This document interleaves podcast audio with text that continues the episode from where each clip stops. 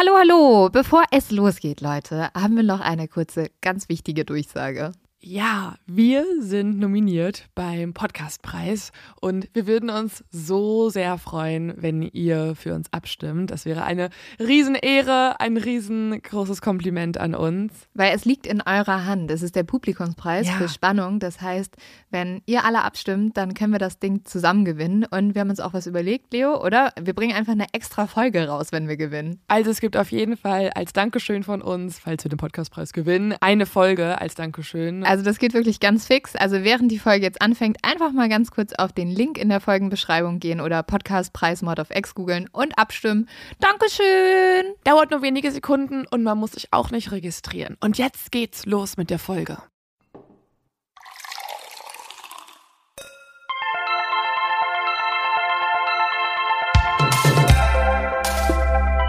Mord auf X.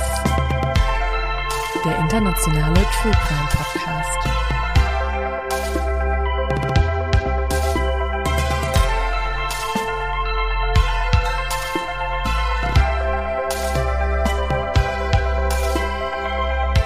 Hallo und herzlich willkommen bei Mord auf X. X. X, X, X. Hallo, Nein. wir sind die üblichen Verdächtigen, Lynn und Leo. Ich bin Lynn. Ich bin Leo. Ähm, Lynn, weißt du, was mich jemand gefragt hat? Was? Ob ich ähm, bei Adam sucht Eva mitgemacht habe. Nein. Weil es gibt nämlich, das war mir auch gar nicht mehr so bewusst, aber jetzt, wo das öfter erwähnt wird von Leuten, erinnere ich mich daran. Es gibt nämlich einen Namensdouble. Und zwar Leo Bartsch macht mit oder machte mit bei der Popstars-Band Queensberry. Uh. Also eigentlich heißt sie Leonore Bartsch, aber sie hat den Spitznamen Leo Bartsch. Und das heißt, wenn man mich googeln würde, käme da als, ich glaube, ich weiß ich nicht, vierter, viertes Suchergebnis Adam sucht Eva oder Leo Bartsch nackt. Also, wenn ihr halt- Leo nackt sehen wollt, einmal Ja, das bin ja nicht ich. Das bin ja nicht ich. Aber scheinbar gehen manche Leute davon aus, dass ich bei dieser Queensberry Popstar Band irgendwann früher mal aufgetreten wäre. Und was auch richtig kacke ist, ich habe eine Zeit lang mal für Zeitungen geschrieben, beziehungsweise ich hatte so eine Art literarisches Experiment als Blog. Und Leo Bartsch hat das gleiche gemacht. Also sie hat auch so einen Blog, nur ihrer hieß Naked and Alive. Geil. Und war so The Travel and Food Blog. Ah, solltest du nicht deswegen auch mal einen Artikel über Musik Oh mein schreiben? Gott, ja. Das war so geil. Ich war, ähm, ich war in der Redaktion, also in einer Kulturredaktion einer namhaften deutschen Zeitung. Und dann kam ein Redakteur zu mir und es ging in dieser morgendlichen Themenrunde um K-Pop, beziehungsweise dem Boom in, im K-Pop-Business. Und dann ging es darum, wer diesen Artikel schreibt. Und auf einmal lehnt sich der eine Feuilletonist so über zu mir und meinte dann so, hey Leo, mach du das doch, du bist doch Experte da drin, also du hast doch viel mehr Ahnung. Und dann dachte scheinbar dieser Redakteur über Monate hinweg, dass ich die ehemalige Leo Bartsch von Queensberry wäre Und und, jetzt in der Adam Kulturredaktion arbeiten würde. Nein, Nein. wir Geil. haben nichts überein. Ich hoffe, irgendwann ist mein Blog auch das, was man als erstes finden würde und nicht Naked and Traveling oder Naked und Naked and Alive. Vielleicht kommt Sondern- deiner als erstes, wenn du auch Naked und True Crime machst. Aber nein, not gonna happen. Ähm, ja, wollen wir mal zu meinem zu dumm zum Verbrechen kommen? Sehr gern.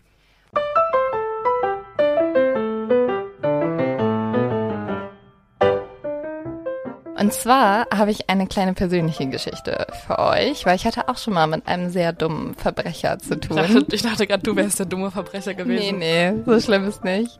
Ähm, ich habe mal, damit war ich so 13, habe ich mein erstes Handy bekommen. Und es war ein Blackberry und ich fand es so cool und ich habe mich hier so hart gefreut. Und äh, dann bin ich nach dem Schwimmunterricht nach Hause gelaufen. Und als ich nach Hause gekommen bin, war mein Handy weg. Mein nagelneuer Blackberry. Und ich war so richtig hart traurig, weil ich hatte den an dem Tag geschenkt Sagst du bekommen. der Blackberry? der Blackberry, ja? Sagt man das nicht? Also ich sag das, aber kann sein, dass es der Hä? ist. Who Der- knows? Der, die der- das Nutella. Wir, wir werden es niemals wissen. Der Blackberry. Und ähm, auf jeden Fall hat dann mein Vater aber einfach mal geguckt, das konnte man nämlich nachschauen, welche Nummern von diesem Handy zuletzt angerufen wurden. Und der Typ, der mein Handy geklaut hat, war halt so dumm, dass er nicht die SIM-Karte ausgetauscht hat, sondern fröhlich mit diesem Handy weiter telefoniert hat. Und mein Vater hat dann die erste Nummer angerufen, die der Verbrecher angerufen hat, und das war seine Oma. Oh. Und seine Oma hat dann diesem Jungen so einen Einlauf gegeben, Geil. dass er zu uns nach Hause gefahren ist und mir mein Handy wiedergebracht hat. Oh mein Gott. Ja.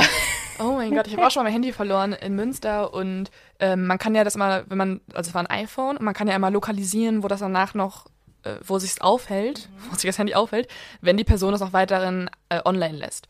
Und dieses Handy wurde dann geortet in einem Familienhaus in der Nähe vom Hafen in Münster. Und ich bin dann dahin und dann ist mir erst kurz davor aufgefallen, okay, erstmal ist es vielleicht es war schon ein bisschen dunkel. Ich dachte mir schon so, okay, weiß nicht, ob ich so schlau ist, jetzt in das Familienhaus reinrenne und an den Türen klopfe. Gib mir mein Handy wieder. Und es war halt auch so ein Mehrfamilienhaus, also wirklich viele mhm. Wohnungen. Das könnte irgendwo sein. Da habe ich einfach Briefe geschrieben, Nein. jeweils in jede eigene Wohnung reingeschmissen. Also, ich weiß, dass Sie es waren. Sie haben mein Handy. Geben Sie es wieder. Aber so in jeder Wohnung. Und dämlicherweise auch noch unten im Eingang an die Eingangstür gehangen. Wow. Es hat sich niemand gemeldet. Außer dass halt ab dem Moment, wo diese Briefe verteilt wurden, wurde halt auch dieser Lokalisierungsmechanismus ja. der wurde dann abgeschaltet. Kein Wunder. Ja, ähm, das war's auch schon. Und jetzt kommen wir zu meinem Fall. Und Ein weihnachtlicher Fall diesmal. Es geht nämlich um. Naja, es geht nicht so richtig um Weihnachten, aber es geht um einen Fall, den ihr euch erstmal sehr, sehr viel gewünscht habt. Genau, wir haben ja schon mal so einen Aufruf gemacht äh, auf Instagram, wo mhm. wir nach euren Lieblingsfällen oder die euch am meisten interessieren, gefragt haben. Und da kamen ganz oft erstmal Kinder, die morden, das haben wir letzte mhm. Woche behandelt. Und jetzt, jetzt auch. der Toybox-Killer. Das hört sich aber ein bisschen nach Weihnachten an. Ja, es hört sich so nach einem Geschenk an. Für den Typen vielleicht ein Geschenk. Ich muss sagen, als ich den Fall das erste Mal gehört habe, ich weiß nicht, also ich sag's jedes Mal, ich weiß, aber es war wie straight aus dem Horrorfilm. Elephant Butte ist eine kleine Stadt in New Mexico. Und da gehen wir heute hin. New Mexico ist in den USA, also unser Lieblingsland für Kriminalfälle. Passieren halt immer. einfach die krassesten Sachen. Mhm. Es ist einfach so. Ja. Und Elephant Butte liegt in der Mitte der Wüste und trotz allem gibt es einen sehr, sehr großen See und der lockt immer wieder Touristen an, die in den kalten Jahreszeiten so ein bisschen, ja, dem, der Kälte entfliehen wollen und halt in die Wüste gehen, um da an diesem schönen See zu segeln oder auch zu picknicken. Das Wasser vom See schimmert blau und hebt sich von dieser roten Wüste ab. Elephant Butte ist eigentlich ein kleines und auch beschauliches, ruhiges Städtchen. Das soll aber nicht immer so bleiben. Es ändert sich nämlich alles an einem Montag in dem Jahr 1999. Es ist der 22. März um 3.24 Uhr, als bei der Polizei plötzlich ein Notruf eingeht von einer lokalen Nummer. Am anderen Ende hört der Officer nur ein Krachen, so als würden Dinge auf einmal umgeschmissen werden. Dann wird der Telefonhörer aufgehangen. Die Polizei denkt sich da schon, okay, irgendwas ist nicht so richtig und ruft zurück. Eine Frau geht ran und sagt, sie hätte nie angerufen. Jetzt haben wir da einen sehr, sehr schlauen Officer, der sagt nämlich schon gleich. Eine sehr dumme Frau auch, weil diese Nummer würde sonst nicht gewählt werden. Ja, wenn genau. Jemand angerufen hätte. Der denkt sich halt, okay, das kann eigentlich nicht sein und ähm, die werden so ein bisschen misstrauisch. Während der Notruf eingeht, fährt Doris Mitchell nach dem Einkaufen nach Hause. Doris Mitchell ist eigentlich eine alte Frau, die sich da so ein bisschen zur Ruhe gesetzt hat. Und sie fährt ganz normal auf dieser Wüstenstraße lang, als ihr plötzlich ein Bild entgegenkommt, das straight aus dem Horrorfilm kommen könnte. Ihr läuft eine junge Frau entgegen und diese Frau ist blutverschmiert. Oh mein Gott. Sie versucht zu schreien, aber aus ihrem Mund kommt kein einziger Ton und sie ist splitternackt. Wie aus ihrem Mund kommt kein Ton? Also sie versucht halt zu schreien, aber keine Worte kommen aus ihrem Mund raus. Hm. Also es ist wirklich, und jetzt kommt das Gruseligste, was man sich irgendwie vorstellen kann. Sie hat ein Halsband um aus Metall, so wie so ein Hund, und sie zieht hinter sich eine fünf Meter lange Eisenkette her. Oh mein Gott. Ihr Körper ist übersät mit blauen Flecken und riesigen Wunden. Und ich finde, das Ganze ist halt wie eine Anfangsszene eines Horrorfilms. Die Frau wirkt komplett wirr. Sie wirkt irre und total gruselig. Also Doris hat damals gesagt, sie hätte Todesangst. Und sie hat gesagt, die Frau war, sie wirkte wild und total ähm, beängstigend. Also Doris hatte halt total Angst vor dieser Frau. Und aufgrund dessen ähm, schließt sie schnell alle Türen und die Frau springt an diese Türen ran, versucht die Türen aufzureißen. Und das ist halt so, ich, ich habe mich schon voll viel gefragt, was machst du dann? Also Doris ist dann weggerast. Echt? Ja, die ist, die hatte Todesangst. Das ist halt wie ja, so eine. man hat auf jeden Fall Angst, aber. Sie wollte halt diese Frau auch dann nicht ins Auto lassen. Ja, ja. Also es ist ja wirklich so eine. Oh, auch voll das äh, Dilemma für die Frau, die ja anscheinend gerade geflüchtet ist und um ihr Leben rennt und Ja. vor Panik gar nicht mehr richtig atmen kann. Und dann muss sie ja theoretisch, um ernst genommen zu werden, noch einigermaßen ähm, zivilisiert wirken, Aber um du- reingelassen zu werden. Also niemand nimmt dich ernst, wenn du blutverschmiert bist, nackt und eine, Eisenkette hinter dir ja, herziehst. ernst schon, aber die haben halt Angst vor dir. Ja, das war nämlich tatsächlich so, dass auf dem Polizeirevier gingen dann ganz viele Notrufe auf einmal ein. Und ganz viele Leute haben erzählt, dass sie ein, diese nackte, blutverschmierte Frau auf der Straße gesehen haben. Okay. Und die Polizei hat die dann auch gesucht und niemand hat sie erstmal wieder gefunden. Und man hat schon so kurz gedacht, okay, vielleicht ist es irgendwie ein Geist oder so. Darlene Breach bekam von dem allen erstmal nichts mit. Sie saß nämlich in ihrem Wohnzimmer und schaute Fernsehen. Als die nackte Frau auf einmal bei ihr ins Haus stürmte. Wer, wer war das jetzt? Aline Breach? Darlene Breach. Ach, eine andere Frau. Ja, genau. Einfach äh, eine andere Frau, die halt auch da gewohnt hat, aber eigentlich jetzt nicht gerade draußen war. Und genau, bei der ist halt diese nackte Frau dann ins Haus gestürmt und hat die ganze Zeit geschrien, Please help me, don't let them get me. Also bitte, bitte helft mir, lass sie nicht mich kriegen. Diese Frau hat im Endeffekt als erste richtig gehandelt. Sie hat nämlich gemerkt, dass die junge Frau jemand ist, der eigentlich selber tierische Angst hat und der sich anscheinend in Not befindet. Also die Frau ist dann von der Straße halt bei dieser, die ist jetzt bei der Darlene ins Haus rein. Genau, weil da war die Tür offen und dann ist sie halt da reingerannt. Und die junge Frau, von der wir die ganze Zeit reden, die so blutverschmiert und nackt ist, ist keinerfalls eine Figur aus einem Horrorfilm, sondern ein Mädchen, das gerade etwas sehr, sehr Schreckliches passiert ist. Äh, ihr Name ist Cynthia Virgil. Und sie hat einen Albtraum hinter sich, den wir uns in so einem Sinne überhaupt nicht vorstellen können. Sie wurde gefoltert, sie wurde verwei- vergewaltigt und brutalst geschlagen und ausgepeitscht. Und sie hat komplett ihr Zeitgefühl verloren, sie hat ihren Orientierungssinn verloren und all das hat sie in einem kleinen Haus in der Best Road hinterlassen müssen. Cynthia Road wusste weder, wo sie war, noch wie lange sie gefangen gewesen war. Sie wusste einfach nur, dass sie Angst hatte. Und Darlene hat dann Cynthia an einen Bademantel gewickelt und die Polizei gerufen und versucht, die junge Frau zu beruhigen. Cynthia war gerade mal 22 Jahre alt. Sie hatte lange braune Haare und war eigentlich ein sehr, sehr hübsches Mädchen, aber sie war halt komplett voller Blut, komplett voller blauer Flecken. David Elston arbeitet für die Polizei und holt gemeinsam mit einem Sheriff Cynthia ab. Als die Polizei ankommt, schmeißt sich Cynthia zu deren Füßen und schreit immer wieder, ich bin frei, ich bin frei. Und sie erzählt den Männern, sie wurde gekidnappt. Sie war eigentlich eine Prostituierte und wartete auf einen Freier. Aber als sie einen potenziellen Freier anwerben wollte, haben ein Mann und eine Frau sie entführt und sie hielten sie von dann an als ihren Sexsklaven. Cynthia hat dann die Polizei angeschaut und gesagt, der Täter war einer von euch. Es war ein Polizist. Für Deputy Elston und seinen Kollegen ist das Ganze erstmal komplett schwer zu glauben. Also die können es überhaupt nicht fassen und beschließen dann, Cynthia zunächst ins Krankenhaus zu bringen, denken, vielleicht hat die auch halt einen kleinen Klacks. Und während der Kollege Cynthia mitnimmt, fährt Deputy Elston weiter. Er soll nämlich jetzt noch diesen Notruf untersuchen, der ja auch bei dem Polizeirevier eingegangen ist. Und zwar führt ihn dieser mysteriöse Notruf in die Bass Road 513. Als er auf das Grundstück fährt, sieht er ein kleines Schild. Das Grundstück von David P. Ray. Das grün-weiße kleine Haus hat noch mehrere Trailer um sich rumstehen und ein paar alte Boote. Und als Deputy Elston es betritt, öffnet sich die Tür ganz leicht. Das wahre Grauen dieses Hauses erschließt sich ihm, als er in den Schlafraum kommt. Denn hier ist auf dem weißen Laken überall Blut. Es liegen überall Scherben und an der Wand hängt eine Kollektion an Dildos in unterschiedlichen Größen. Oh mein Gott. Mhm. Und dieser David ist nicht da? Nee, es ist niemand da im Haus.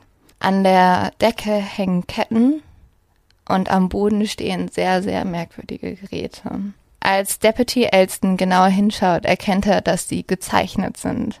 Diese Geräte sind Foltergeräte und auf ihnen steht sowas so wie Beinpresse. Wie gezeichnet. Also da wurde halt auf die Geräte hat der Ray draufgeschrieben, was wofür ah, sie da sind. Okay. Also die waren teilweise dafür da, um die Beine auseinanderzupressen, um die Arme auseinanderzupressen. Der wahre Horror zeigt sich, als Deputy Elston in den Trailer neben dem Haus geht. In der Mitte von diesem Trailer steht nämlich ein schwarzer Gynäkologenstuhl und darum überall Foltergeräte. Riesige Dildos, die am Ende so Spitzen haben, Kettenzeichnungen von Menschen, die gefoltert werden. Und die meisten Folterwerkzeuge waren selbst gebaut worden. Und was man in, was in diesem Trailer ist, also ich habe mir davon ein Video angeguckt, es gibt ein Video, wo tatsächlich man sieht, wie dieser Trailer aussieht und man kann es nicht in Worte fassen. Und auch mit was für einer, wie diese Folterwerkzeuge gebaut worden, wie viel Gedanken jemand da reingesteckt hat, wie man am besten Menschen wehtun kann, ist un, un unglaublich. Und Deputy Elson wird auch schnell klar, hier ist etwas ganz, ganz Schreckliches passiert. Und ein paar Minuten später verhaftet die Polizei dann David Parker Ray. Und er ist in Begleitung seiner Verlobten Cindy Lea Handy. Und David Parker Ray ist ein 59-jähriger Mechaniker, der als Park Ranger für den Elephant Butt Lake Park arbeitet. Und das erklärt auch, warum äh, Cynthia gesagt hat, dass ihr Täter jemand von der Polizei ist, weil die Uniformen von diesen Park Rangern sahen der Polizei unglaublich ähnlich. Mm, okay. Und er ist eigentlich ein Vater von zwei Kindern und er ist ein geschätztes Mitglied der Gesellschaft. Und Cinda, Cindy Lea Hindi ist klein, sie hat blaue Augen, ist sehr hübsch, ist 39 Jahre alt und hat, ähm, als sie gefasst wird, eine sehr, sehr große Wunde am Hinterkopf. Und aufgrund dessen wird sie dann ins Krankenhaus gebracht. In, also man muss sich das so vorstellen, es ist jetzt natürlich ein kleines Dorf und in demselben Krankenhaus, wo auch Cindy Lea Hindi hingebracht wird, ist auch Cynthia. Also die junge Frau, die gerade. Verlobte. Genau, also einmal die, die Verlobte, ja, die Verlobte und gleichzeitig auch die junge Frau, die eigentlich ja. gerade geflohen ist. Okay. Und eigentlich war Cynthia gerade so ein bisschen zur Ruhe gekommen, weil die Ärzte hatten ihr das Halsband abgenommen und dadurch war sie irgendwie schon mega erleichtert, was man sich ja sehr gut vorstellen kann.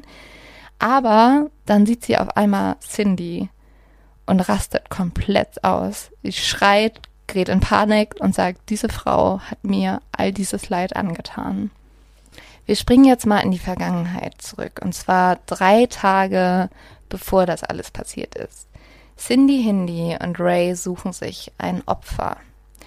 Sie halten an einem Parkplatz, wo häufig Prostituierte stehen. Hier steht auch Cynthia Vigil und sie kommt auf Ray zu und die beiden verhandeln einen Blowjob. Und äh, Cynthia Vergil ist ähm, drogensüchtig, die ist sehr heroinsüchtig und deswegen prostituiert sie sich auch unter anderem und nimmt das Angebot an. Als sie in Rays Wohnwagen einsteigt, zieht Ray eine Polizeimarke.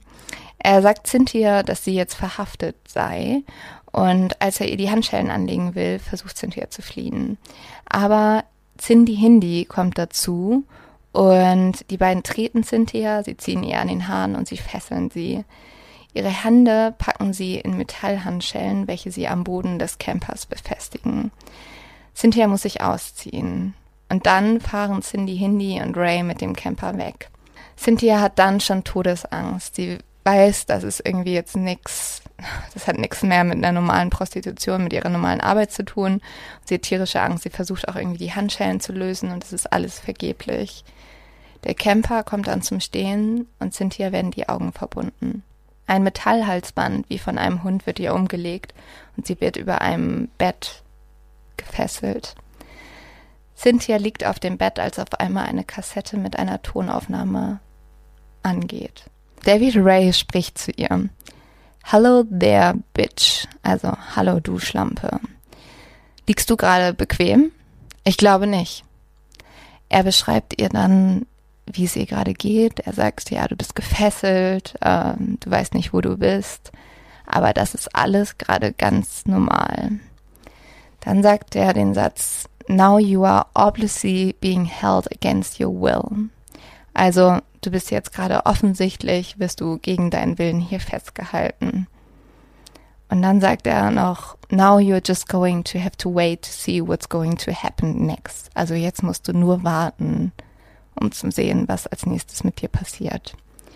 Ray beschreibt Cynthia weiter, wie sie gefoltert wird, wie sie das Ganze vielleicht nicht überleben wird und dass sie nicht die Erste ist. Cynthia sagt später, die Art, wie er geredet hat, hat gezeigt, ich bin nicht die Erste.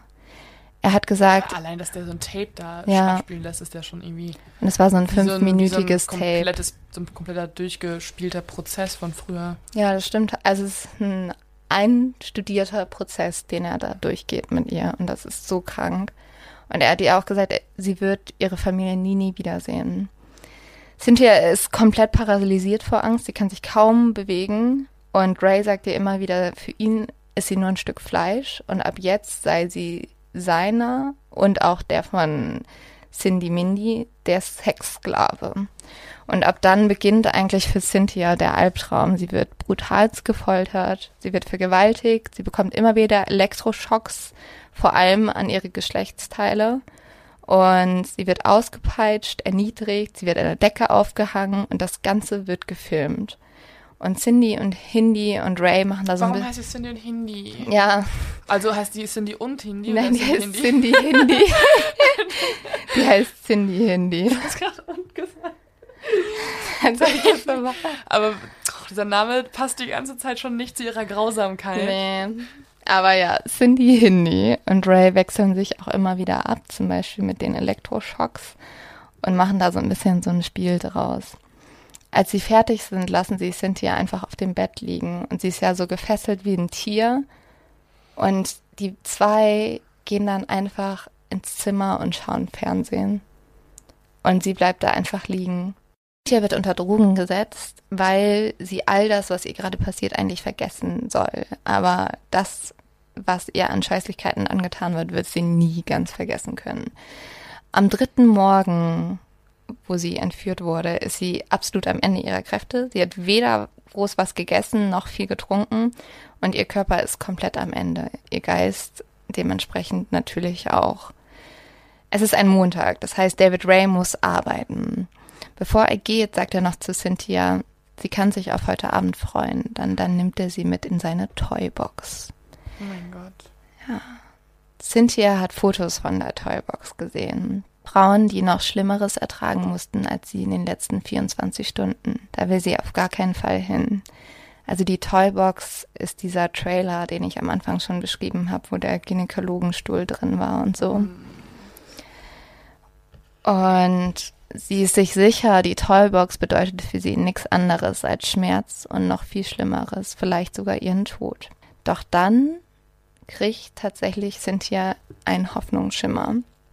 Nämlich Cindy Hindi ist dann alleine mit ihr. Und als gegen drei Uhr nachmittags das Telefon klingelt, legt sie den Schlüssel für ihre Eisenkette nur ein paar Meter vor ihr ab, als sie nämlich in den anderen Raum geht, um zu telefonieren. Cindy Hindi rechnet nicht damit, dass Cynthia noch irgendwas machen kann. Sie denkt halt, die ist so fertig ähm, und wird es nicht noch schaffen, irgendwie sich zu befreien. Aber, und das ist, finde ich, so ein spannendes Phänomen generell, man sagt ja ganz oft Menschen, die eigentlich am Ende ihrer Kräfte sind und dann aber nochmal so Hoffnung haben und Todesangst haben, dass die Kräfte entwickeln, die sie sonst nie haben würden. Also es gibt ja so Geschichten, dass Mütter ihre Kinder retten und dann auf einmal tierische Kräfte haben. Und so ähnlich ist es auch bei Cynthia. Sie kriegt nochmal so, man kann fast sagen, Todeskräfte. Und Cynthia versucht dann, sich irgendwie zu strecken, weil der Schlüssel liegt ja auf dem Tisch.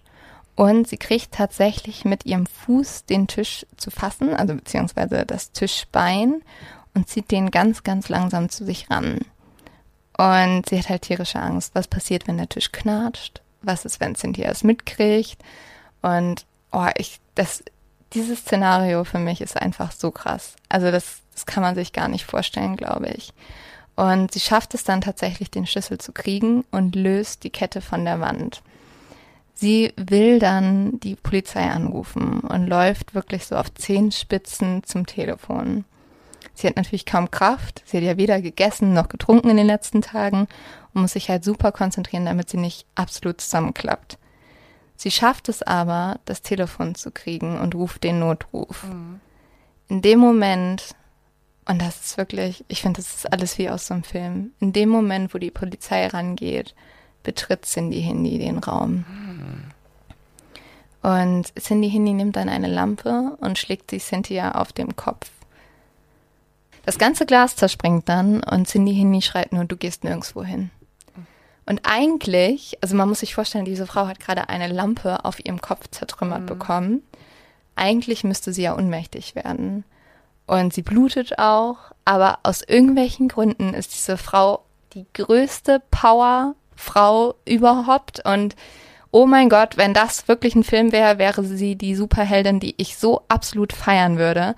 Weil, weil sie so viel Adrenalin im Körper hat, schafft sie irgendwie einen Eispickel zu greifen und schlägt damit Cindy Hindi immer wieder auf den Kopf. Cindy Hindi klappt dann tatsächlich zusammen und Cynthia rennt um ihr Leben. Sie trägt noch das Halsband und sie zieht noch die lange Eisenkette hinter ihr her, aber das ist ihr alles egal. Sie will nur weg von diesem Horrorhaus. Und sie schafft es halt auch. Also sie schafft es dann ja tatsächlich, da in dieses Haus zu kommen, von der Polizei aufgegriffen zu werden. Im Krankenhaus erkennt sie dann Cindy Hindi und sagt der Polizei Bescheid. Natürlich wird Cindy Hindi auch sofort verhaftet. Aber Cindy hatte recht gehabt. Sie war nicht die erste gewesen. Die Polizei untersucht dann diesen Wohnwagen und findet mehrere Aufnahmen von Frauen, die gefoltert wurden. Und schnell wird halt allen so ein bisschen klar, wow, diese Menschen haben unglaublich viele Leute gefoltert und wahrscheinlich werden auch nicht alle überlebt haben, weil in allen deren da, Videos... Da hätten ja auch noch mehrere ähm, gefunden werden müssen. Also ja. du lässt ja niemanden frei, der das weiter erzählen kann. Oder die Leute werden dann freigelassen und dann wären sie ja schon längst zur Polizei mal irgendwie gegangen. Und Cynthia erzählt auch immer wieder, dass die beiden ganz viel von Mord gesprochen haben. Und das Problem ist aber so ein bisschen, obwohl sie das alles haben, es gibt halt keine Leichen und es gibt nur ein Opfer und das ist Cynthia. Und Cynthia ist halt nun mal eine Prostituierte und sie ist drogensüchtig. Es ist halt total krass, wie wenig Prostituierte im Vergleich zu anderen Opfern, gerade in den USA, so als tatsächliche Mordopfer zählen. Mhm. Also wie die Öffentlichkeit. Man muss sich vorstellen, sich diese ändert. Frau war ja blutverschmiert. Die hatte ein Halsband um den Hals. Und die Leute waren trotzdem so, also Ray hat natürlich sofort gesagt, okay, es war alles freiwillig. Aber so, oh, also man hat halt eigentlich gesagt, sie ist kein tragbares Opfer. Also man kann sie nicht vor Gericht verwenden. Das finde ich so heftig. Also das verstehe ich auch nicht. Mhm, ausschließlich halt, weil sie halt als Prostituierte gearbeitet hat. Ja, und halt drogensüchtig war. Ja. ja. Die Polizei findet dann aber eine Aufnahme mit einer Frau, die ein ganz besonderes Tattoo hat. Und die veröffentlichen dieses Tattoo und daraufhin meldet sich eine Frau, die heißt Kelly. Und die ist super verwirrt. Sie sagt, das ist mein Tattoo, das hat niemand anders, das habe ich selbst entworfen und ich weiß nicht, warum ich mhm. auf diesen Aufnahmen drauf bin. Komisch. Ja, super merkwürdig. Und jetzt wird es noch merkwürdiger. Kelly war nämlich eine Freundin von Rays Tochter, Jessie Ray. Und sie war am 24. Juli 1996 abends mit ihren Freundinnen unterwegs gewesen, als Jessie ihr anbot, sie nach Hause zu fahren. Und stattdessen hat Jessie sie aber direkt zu ihrem Vater gefahren. Oh mein Gott. Und die haben Kelly unter Drogen gesetzt und ihr sowas, sowas Schlimmes angetan. Also die haben ihr halt sehr ähnliche Sachen angetan wie auch Cynthia, aber sie haben sie auch mit in die Toybox genommen. Und nach mehreren Tagen Folter haben sie sie dann freigelassen. Und Kelly hat das halt ganz vielen Leuten erzählt. Also beziehungsweise sie konnte sich ja nicht erinnern, aber sie hatte dann immer so Albträume. Sie konnte sich über drei Tage hinweg nicht erinnern. Die haben sie halt super krass unter Drogen gesetzt. Und die Erinnerungen kamen dann immer wieder zurück. Also so in ihren Träumen hat sie immer wieder von diesem Stuhl zum Beispiel geträumt. Mhm. Aber sie konnte das jetzt nicht so richtig fassen. Also einfach verdrängt wahrscheinlich ja. durch den Schock. Und sie hat halt dann immer Leuten gesagt, mir ist was Schlimmes passiert in diesen drei Tagen. Niemand hat ihr geglaubt. Ihr Mann hat sich von ihr getrennt, weil er gedacht hat, sie hätte ihn betrogen. Oh mein Gott. Weil sie halt drei Tage weg war. Mhm. Und ich finde es, ja, also diese Frau und für Kelly ist dann so ein bisschen, als sie das mitbekommen hat, als sie die Videos von sich gesehen hat, ist so viel zusammengekommen, weil sie halt endlich verstanden hat, was mit ihr vor ein paar ja, Jahren passiert ist. Ja, man wird ja ganz oft dann getriggert, wenn du, es mhm. gibt ja auch Fälle, wo Kinder in der Kindheit missbraucht wurden, also sexuell missbraucht, vergewaltigt und dann erst durch irgendein Triggerer daran erinnert werden und dann auf einmal denen klar wird, oh mein Gott, ich wurde halt einfach in der Kindheit vergewaltigt. Mir fällt es jetzt wieder ein. Also es gibt auch tatsächlich so ein Phänomen, wenn der Körper zu viel Schmerz ertragen hat, also gerade so seelisch, dass man also gerade in der Erinnerung dann auch äh, in der Kindheit Sachen vergisst. Also es ist so eine Art Selbstschutz. Aber bei ihr war es halt auch grundsätzlich einfach wegen diesen Drogen. Mhm. Und eine andere Frau tritt dann auch noch hervor, und zwar Angelika Montano. Sie war ebenfalls von dem Paar gefoltert worden. Und eigentlich war sie mit denen sogar befreundet gewesen. Sie wollte von denen einen Kuchenmix ausleihen, als sie von den zwei gefangen genommen wurde. Und dass sie das Paar kannte, rettete sie nämlich wahrscheinlich auch. Sie hat dann so eine Art Beziehung zu denen aufgebaut. Also sie hat halt so getan, als ob ihr das gefallen würde, was die mit ihr machen. Und deswegen haben sie sie freigelassen. Also Ray hat dann auch noch gesagt, wenn ich gewusst hätte, dass du so nett bist, hätten wir dir das nie angetan. Aber niemand geht zur Polizei. Nee, bei ihr war das voll krass. Sie wurde nämlich nach fünf Tagen Folter freigelassen. Und sie wurde von denen halt am, an der Straße einfach rausgelassen. Sie wurde dann von einem Polizisten mitgenommen. Dem hat sie die ganze Geschichte erzählt und der hat ihr die Geschichte aber nicht geglaubt. Und daraufhin hat sie gedacht, okay, die Polizei glaubt mir nicht und sie ist zurück zu ihren Eltern gegangen und hat eigentlich mit ihrem Vater geplant, die umzubringen. Und dann ist ihr Krass. Vater aber verstorben. Ja, es ist halt so, also die haben ja beide darüber gesprochen, waren aber beide natürlich auch unter Drogen gesetzt, deswegen waren die Geschichten so ein bisschen wirr. Mhm. Und man muss sich vorstellen, das ist halt eigentlich so ein super friedliches Dorf gewesen. Und auf einmal erzählt da jemand so, ja, ich wurde hier gekidnappt, fünf Tage gefoltert. Also es ist, glaube ich, auch ein bisschen viel. Ja, das man halt so real an. Ja. Ähm, und was ich so krass finde, was diese, also was ich so krass finde, was die Angelika erzählt hat, ist, ähm, sie wurde halt am letzten Abend noch richtig krass gefoltert. Und ein Mann hat sie sozusagen gerettet, und zwar war das Stephen King. Hm? Hm. What? What? What? What? what, what, what? Dubeln, oder? Nee. Was? Weil an diesem Abend lief im Fernsehen Storm of the Century, ein Stephen King-Film. Und Cindy, Hindi und Ray wollten diesen so unbedingt gucken, dass sie halt dann, also Ray hatte wirklich so eine Stoppuhr um und hat gesagt, okay, jetzt können wir nicht weitermachen. Ich Passt total auch, dass sie Stephen King-Fan sind. Ja, aber das finde ich so, also, ähm, kommen wir nochmal zu dieser Toybox. Nämlich Ray hat tatsächlich 100.000 Euro für die ausgegeben. Er hat die so gebaut, dass da kein Laut rauskam. Und auch ja, die Folterwerkzeuge hat er halt alle selber gebaut.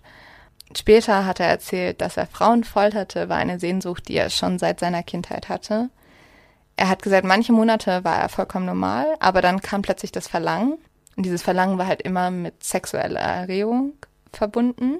Trotz allem führte er augenscheinlich ein normales Leben.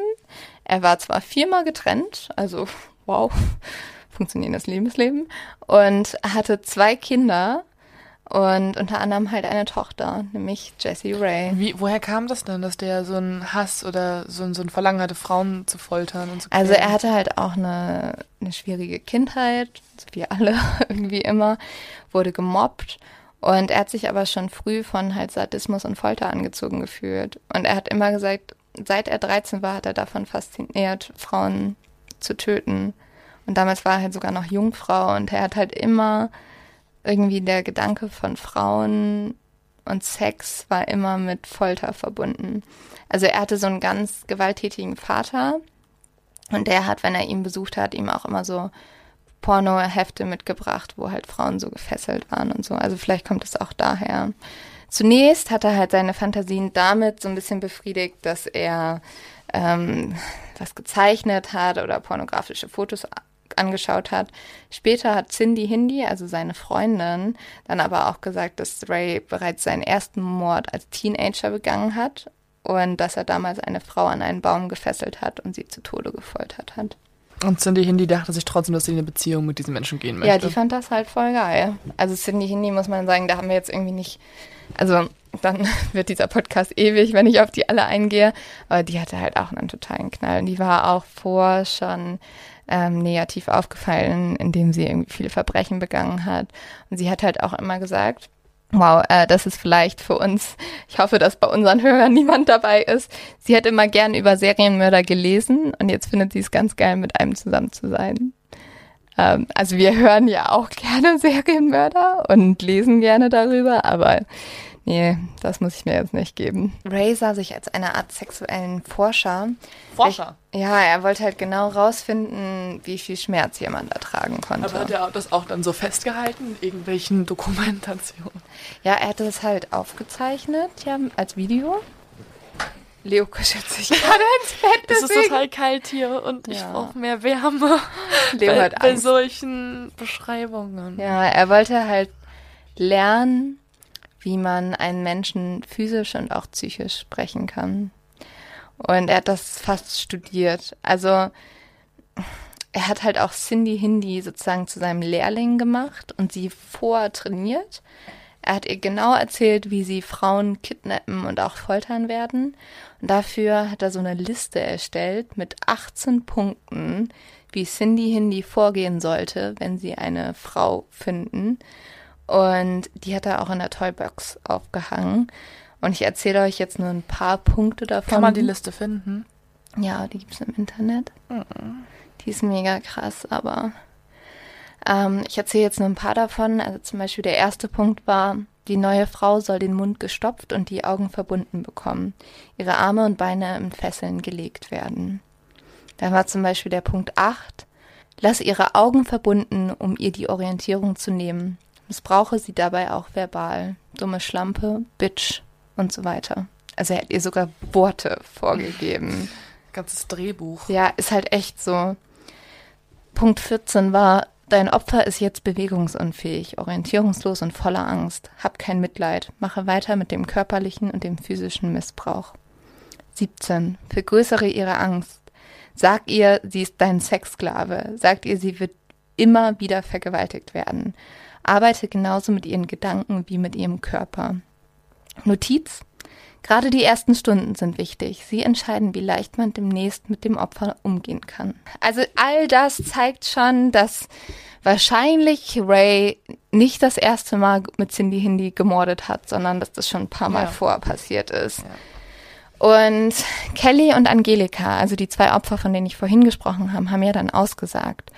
Und das benutzt die Polizei letztendlich als Druckmittel. Cindy Hindi wird ein Deal angeboten und sie nimmt ihn an. Sie erzählt, dass Ray mit einem engen Freund, der Yankee hieß, Marie Parker, und das war Yankees Ex-Freundin, umgebracht hat. Ihre Entführung war nur möglich gewesen durch die Komplizin, die ich sowieso am verrücktesten in diesem Fall finde, nämlich Rays Tochter. Die hat halt zu ihrem Vater immer Frauen gelockt. David Ray trotz allem hinter Gitter zu bringen, ist immer noch schwerer als gedacht. Es gibt halt immer keine Leichen. Er gewinnt sogar zwei Gerichtsverfahren, also zweimal spricht ihn die Jury nicht schuldig. Boah, Jury ist auch nochmal so ein Phänomen. Ja.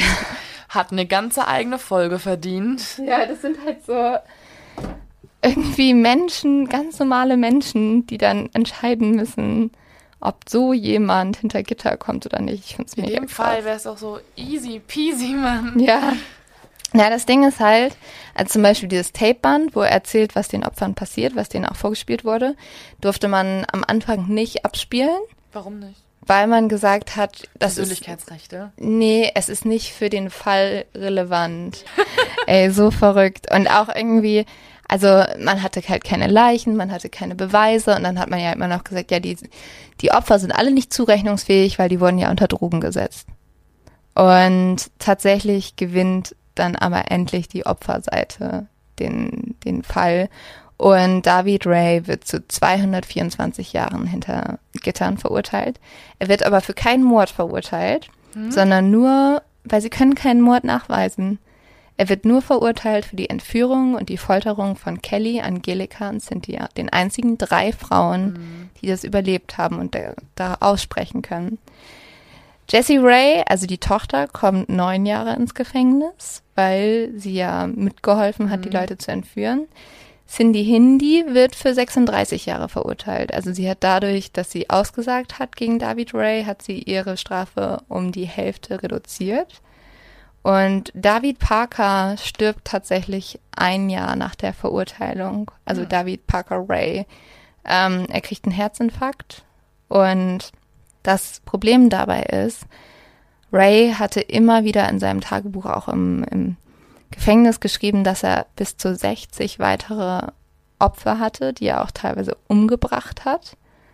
Und ja, und er hat eigentlich mit dem FBI gesprochen und gesagt, dass er sie zu den Leichen führen wird.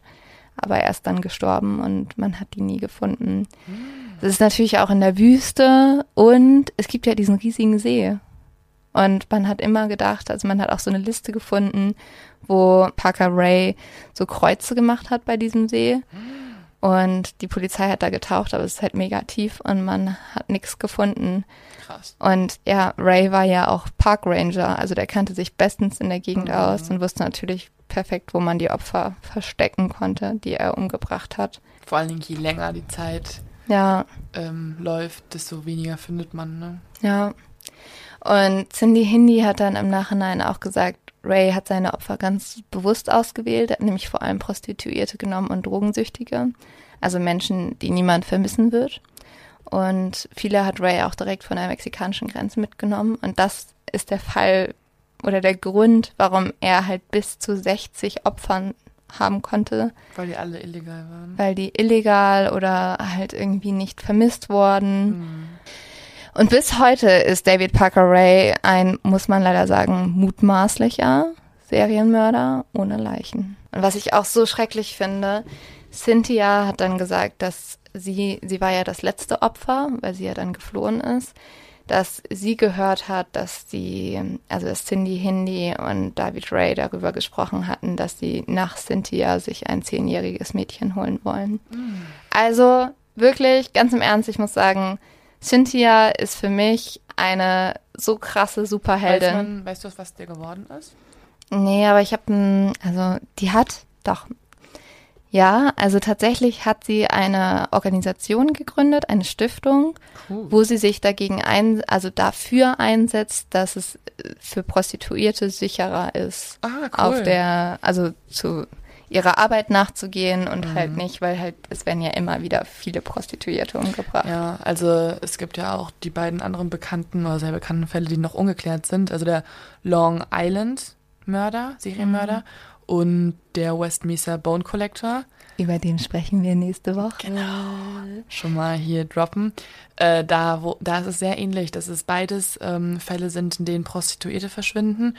Und genau aus dem Grund es ist ja nicht so, dass die einem, einem Geschäft nachgehen oder einem Job nachgehen, in dem ihre Kollegen sie vermisst melden würden, weil ihre ja. Kollegen sind dementsprechend auch eher unter dem Radar oder halt irgendwelche Drogendealer auch oft und die möchten ja auch eher unter dem Radar leben und dementsprechend werden dann halt oft diese Menschen einfach erst Monate später vermisst gemeldet und dann auch eher durch Zufälle, durch irgendwelche noch über noch verbliebenen Verwandte, die dann das Ganze melden, aber es ist halt das, also das, das ist so eine Gruppe der Bevölkerung, die kann echt wenig vertreten werden oder wird wenig vertreten.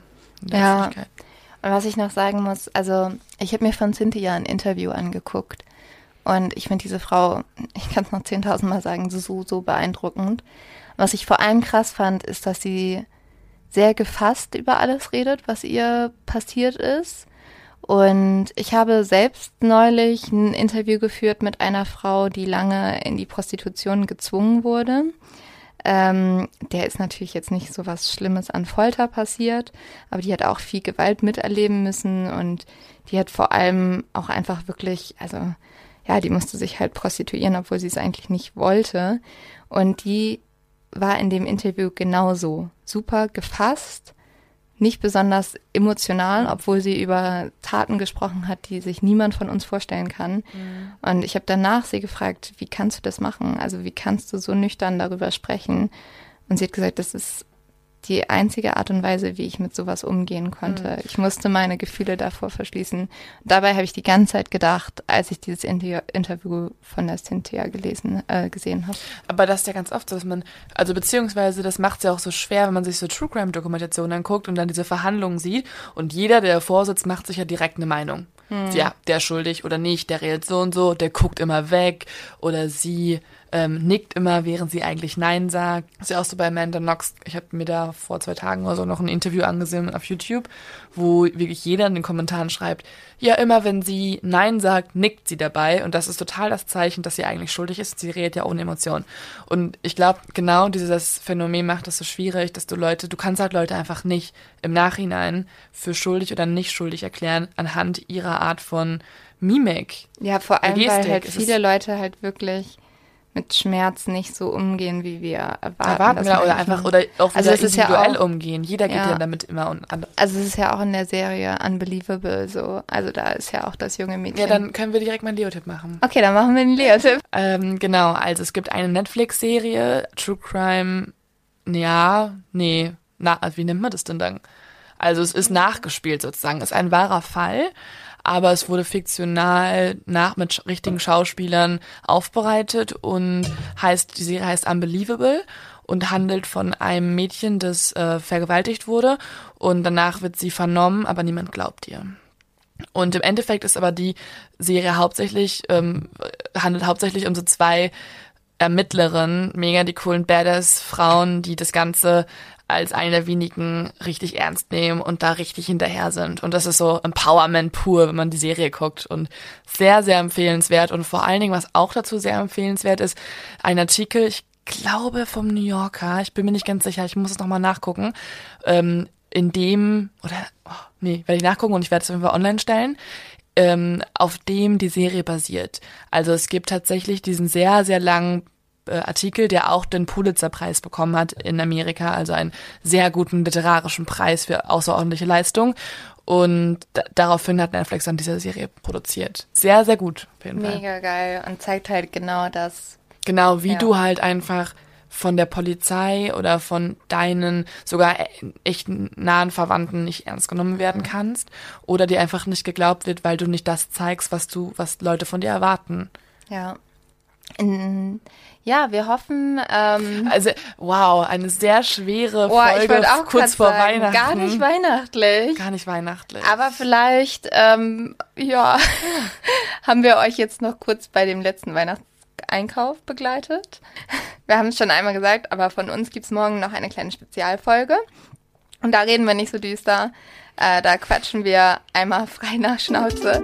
Also für die Leute, die äh, uns nicht so gern labern hören, vielleicht nicht. Vielleicht mal überspringen. Vielleicht nicht eure Lieblingsfolge morgen. Aber, aber für alle, alle anderen, die, uns, die alle, die uns bis jetzt in diese siebte Folge, hier sind wir jetzt, ja. so weit verfolgt haben, sind ja schon coole Menschen. Und ich muss jetzt mal ganz, äh, weil es weihnachtlich ist, äh, mal ganz emotional, emotional werden. Ich wollte einmal sagen, ähm, also es ist unglaublich, wie ihr uns unterstützt. Es freut uns mega, mega doll, äh, so einen Podcast neu zu starten. Man packt mega viel Herzblut rein. Es ist nicht einfach, auf gar keinen Fall. Äh, Jeder hat eine Meinung dazu. Muss, ja. Das war vorher immer so eine abstrakte Erzählungen von anderen Podcastern oder anderen Leuten in der Öffentlichkeit, die meinen so, alle haben eine Meinung, ist nervvoll. Und ich meine so, ja, ist doch schön, dass alle eine ja. Meinung haben. Ist doch super. Und jetzt, wenn man in der Position ist und diese Meinung sich immer wieder anhören muss von Leuten, ist so, wir freuen uns komplett über das positive Feedback, ja. weil sonst würden wir es ja nicht machen. Und, das und wir, also pusht man muss sagen, total. wir haben ja beide noch normale Jobs und dann nehmen wir danach abends immer noch auf. Und ich glaube, wenn wir nicht von euch diese ganze Unterstützung kriegen würden, dann könnten wir uns da abends nicht noch ransetzen. Und deswegen, Weihnachten ist dafür da, sie es mit seinen Liebsten zu feiern. Und deswegen kriegt ihr morgen auch von uns eine Folge, weil, oh mein Gott, Kitsch, ihr seid auch unsere Liebsten.